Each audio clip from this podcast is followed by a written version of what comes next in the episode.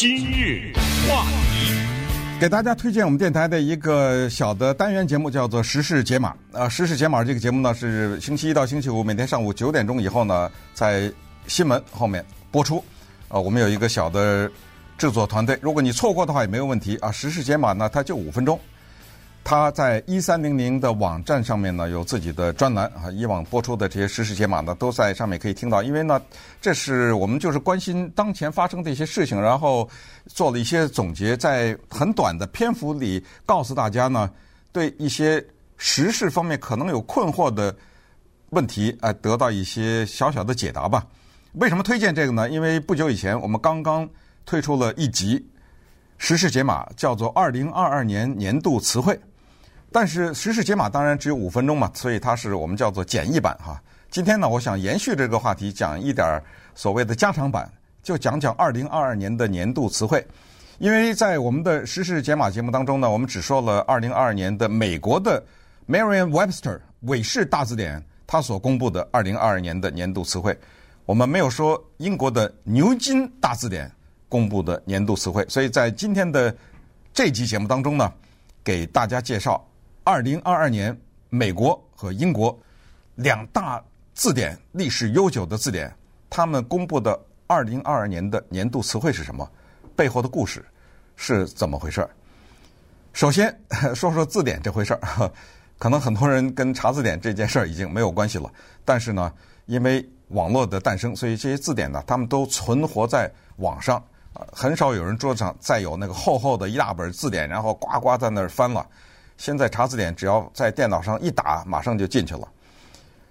他们是怎么知道这个字是年度的字呢？就是看网上的搜索的量，这个统计是极为的准确。所以他们就看什么人在过去的这一年搜什么字，哪一个字被搜索的次数最高，那么我们就明白为什么人们会搜索一个字。你永远不可能会去搜索一个“吃饭”的“吃”这个字吧？去查字典吧。所以，每当你动了要查字典的念头的时候，一定是你看到了这个字在什么地方，然后你不太确定，所以你上去查一查。从这个意义上讲，就是这些字很多的呢是比较新的字，或者是一个旧的字，但是现在的人不怎么熟了。那么有意思的就在这儿。它跟褒贬一点关系都没有，就是这个字不是说，哎呦，它是一个年度字，它一定是一个很好的字，不一定啊，它就是完全的，就是看搜索的人数。好，言归正传，二零二二年美国的韦氏大字典 Webster 这字典登出的年度词汇是 gaslight，gas 煤气，light 灯，煤气灯，这个煤气灯，别说现在年轻人，我这一代。基本上都没经历过。我说基本上，原因是我在农村的时候见过啊，煤油灯。但是美国的这种煤气灯，大家可能没怎么见过。我来给大家简单的描述一下，在一个过去啊二三十年、三四十年代这个大房子里头啊，灯不是电灯啊，它有电灯，但是有一种灯呢是煤气灯。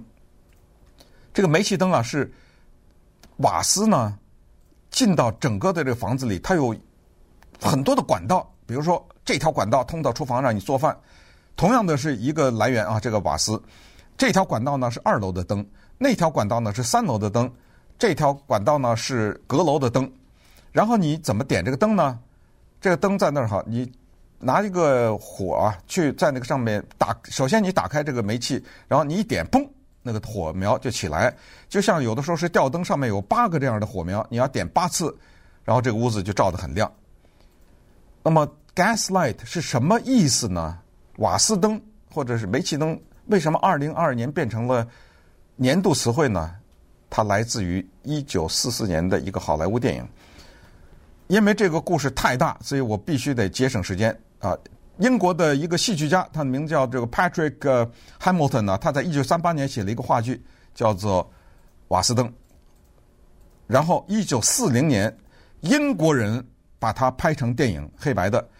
英国的一九四零年的这个电影在 YouTube 上免费看，你只要在 YouTube 打 Gaslight Movie，你就可以看了，免费的。但是，一九四四年的更经典的那个美国版呢，没办法免费看啊！你要真想看的话，你得花个我不知道是两块钱还是三块钱吧，反正 YouTube 上是可以看的啊。我今天先就说一九四四年的那一版，那是由好莱坞巨星 Ing 呃 Ingrid Bergman，普通的翻译叫鲍曼，他所演的啊，他在那个里面漂亮到不得了。那么在这个里面呢，讲了一个故事，就是一个杀人犯。一个非常坏的一个男的，他嗯，通过心理控制的方式呢，他娶了美丽的 Bergman，娶了她以后呢，就开始对她进行心理控制。举例来说，他拿出了一个胸针给这个女的，给他的太太，新婚的太太，说：“这是我妈妈的胸针，哎呀，真的很漂亮，我送给你啊，你看。”我放在你的手提袋里了啊！嘣，他把那个放在他手提袋里了。哎，大家出去逛了一圈，这女的往手提袋里一摸没了。哎呦，然后这个男的说：“怎么回事？”我说：“我刚刚给你的是吧？我放你手提袋，你看到了吧？呃，怎么没了呢？你是不是有有病啊？你你是不是有一种就是偷窃狂？你知道吗？有一种人他偷东西啊，他是是一种病啊，他不是需要这个东西。”我给你了呀，你没必要再偷了呀。然后两人去看一个音乐会，在一个人家里面，这男的从怀里啊拿出那个怀表，从口袋里一拿，哎呦，没了那怀表。他就问他太太：“哎，你看我这个怀表，我刚才出门的时候还在那儿，怎么现在没了？”他太太说：“我我我我我不知道啊。”这男的说：“来，我来看看。”你把你包给我，一伸手在那他女的的包里头呢。哇，那女的大哭，在一个音乐会上面。两人走，他这个是干什么？他是要控制，他要是告诉你，你这个女的你有病，你不知道你有病，我告诉你你有病，你知道结果是什么呢？结果就是这个年轻美丽的太太越来越怀疑自己可能真的有病，于是就产生了瓦斯灯。他们家的客厅里有一个瓦斯灯，上面有大概七八个还是四五个。每天晚上啊，这个男的都说他要出去办公去。他那工作要晚上出去，只要这男的一出去，过一会儿那瓦斯灯就变暗了。哎，就女的觉得奇怪，然后就听到他家楼的阁楼上有个声音，脚步的声音。然后这个男的就反复的说：“你看你病了吧？哪有脚步声音呢？那瓦斯灯哪变暗了呀？这都是你产生的幻觉。”最终他达到了控制这个女的的目的，因为他有一个更大的。事情，犯罪的事情，他要做，所以导致了这个瓦斯灯的忽明忽暗，导致了他要制造一个他太太是疯了的这个印象。大家自己去看，这是非常好的电影。这个电影的名导演叫做 George Cukor，匈牙利的犹太人，这是好莱坞的巨大的导演，他导演过很多的著名电影，《费城的故事》听说过吧？一个明星的诞生，《A Star Is Born》，最辉煌的就是他导演的《My Fair Lady》。窈窕淑女，那一年勇夺八项奥斯卡大奖，包括最佳影片和最佳导演。所以 “gaslight” 呢，就是在二零二二年这个充满了假新闻、充满了对人的心理操纵的情况下的一个词。它的意思就是用欺骗的方式，或者用心理操纵的方式，让一个人产生自我怀疑。当谎话听多了的时候，你突然觉得，哎呦。是不是我不对呀、啊？这个用在英文里面就是 “you're” 就是 “you're gaslighting me”，你是想对我进行心理操控。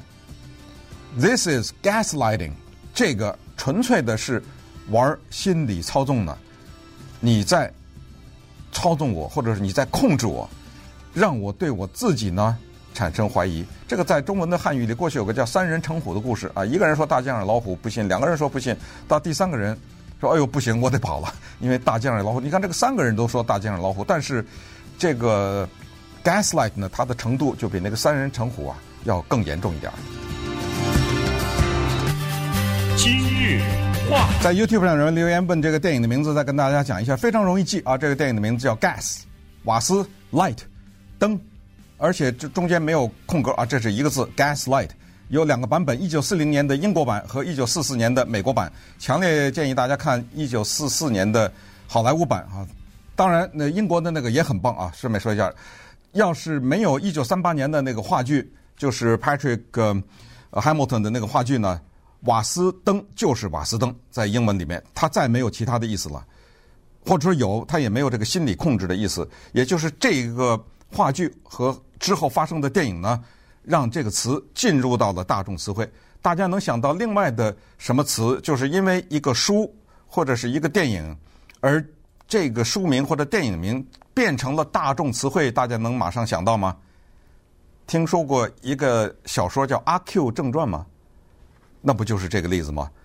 鲁迅要不写阿 Q，这个地球上没有一个人物叫阿 Q，这完全是他脑子里想出来的。没想到他一创作出来，这就变成了我们的语言当中的一部。哎，你这人就是阿 Q 啊！你真的是哎，我是我我这人阿 Q 精神。还有一个可能非常有名的，在西方 Catch Twenty Two 这个进退两难，这是二战以后啊，美国作家 Joseph Heller 写的著名的小说《第二十二条军规》，变成后来他是瞎编的，没有这条军规，他瞎编的一个词 Catch Twenty Two，没想到变成一个英文词汇，叫做进退两难。还有你比如说《西线无战事》All Quiet on the Western Front 这本呃德国的小说。后来他本来讲的第一次世界大战的事，后来变成了老百姓的日常的对话。我们常常跟美国人说话都说哦，怎么样？你也不行哦，没事，我这儿是，比如说一切都好。他说啊，我这边是西线无战事，你放心吧。哎，这个小说的名字就进入到了大众的词汇当中。可能还有一个也是美国的俚语当中常用的 Pollyanna。Pollyanna 是一九一三年的美国的一个呃一本小说。这本小说里面塑造了一个孤儿啊，这个孤儿呢。就是这个小说作者 Eleanor Porter 啊，一个女作家。这个孤儿就是天生的乐观，再碰到什么逆境，她总是乐观。结果呢，什么 Pollyanna 这个凭空虚构出来的人物，就成了一个乐天派的化身。包括前段时间，呃，Steven Spielberg 在访接受访问的时候，他就说：“哎呀，你别把我想成那个的呃那种盲目乐观的人啊。”他怎么说的？“I'm not a Pollyanna。”你看，他是这么说的。常常说：“哎呀，我们美国人就是哎呀，you're being a Pollyanna，呃呃，你呀，你这个盲目乐观了，呃，过于乐观了。”所以在这儿就把这个年度词汇呢，再小小的引申一下。回到牛津，那因为韦伯是美国的字典，而牛津呢是英国的大字典，他也选出了二零二二年的年度词汇。这个年度词汇呢叫做 Goblin Mode，这个稍微有一小点难啊。Goblin 是妖精，而而且专门是指的那种。绿颜色的尖耳朵的小妖精生活在什么树林里啊什么的。实际上，白雪公主和七个小矮人，那个七个小矮人也是小妖精，对吧？所以这种妖精呢，它非常淘气，呃，有的时候呢也挺可恨的，呃，也有的时候呢，呃，挺可爱的。所以这种妖精啊，叫 Goblin。Mode 是模式，所以这个呢，我们可以翻译成小妖模式，或者直接直译为哥布林模式什么之类的啊。这 Goblin Mode 是什么意思呢？为什么牛津把它选出来？就是因为太多的人到网上去查，到他牛津大字典去查，因为之前有一个人用过，大家不知道什么意思。